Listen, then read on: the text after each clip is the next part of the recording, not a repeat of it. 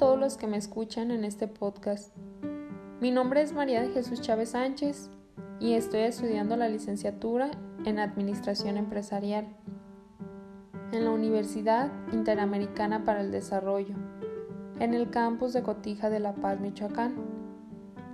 Estoy cursando el octavo cuatrimestre y hoy en este podcast les hablaré de manera breve sobre dos herramientas importantes de la calidad.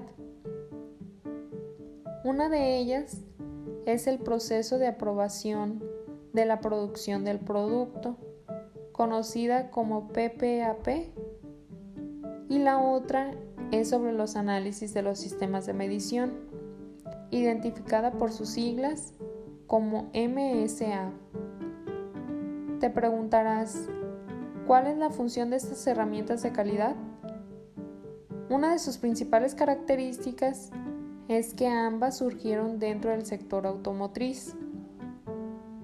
La primera, que es el proceso de aprobación de la producción del producto, se utiliza para dar confianza sobre procesos de producción, como su nombre lo dice, y los componentes que son proporcionados por los proveedores.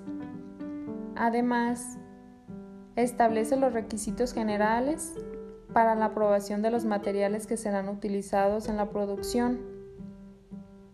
Y respecto a los proveedores, el propósito de esta herramienta es asegurarles la comprensión de las especificaciones y registro de diseño que les son proporcionados.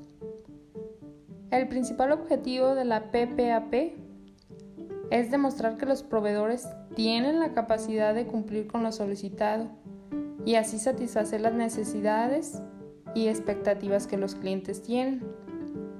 La siguiente herramienta trata sobre el análisis de los sistemas de medición. Como lo había mencionado anteriormente, esto es conocida también como MSA.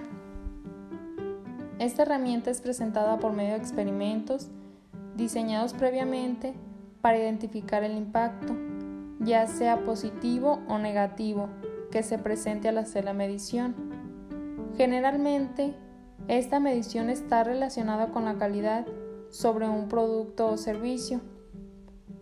Estas variaciones o defectos son el resultado de las decisiones que se toman con relación al proceso que es analizado.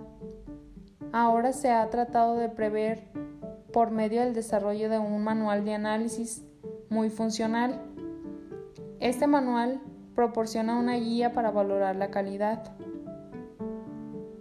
Los datos que son recopilados con la medición se utilizan para aceptar o rechazar algún producto o servicio según las expectativas del cliente. Y la segunda es para realizar ajustes en los procesos para que logren ser de mayor utilidad, entre otros datos recopilados. Espero que este breve podcast les haya permitido conocer un poco más sobre estas herramientas de calidad con el fin de que puedan aplicarlas a la organización en la que están laborando.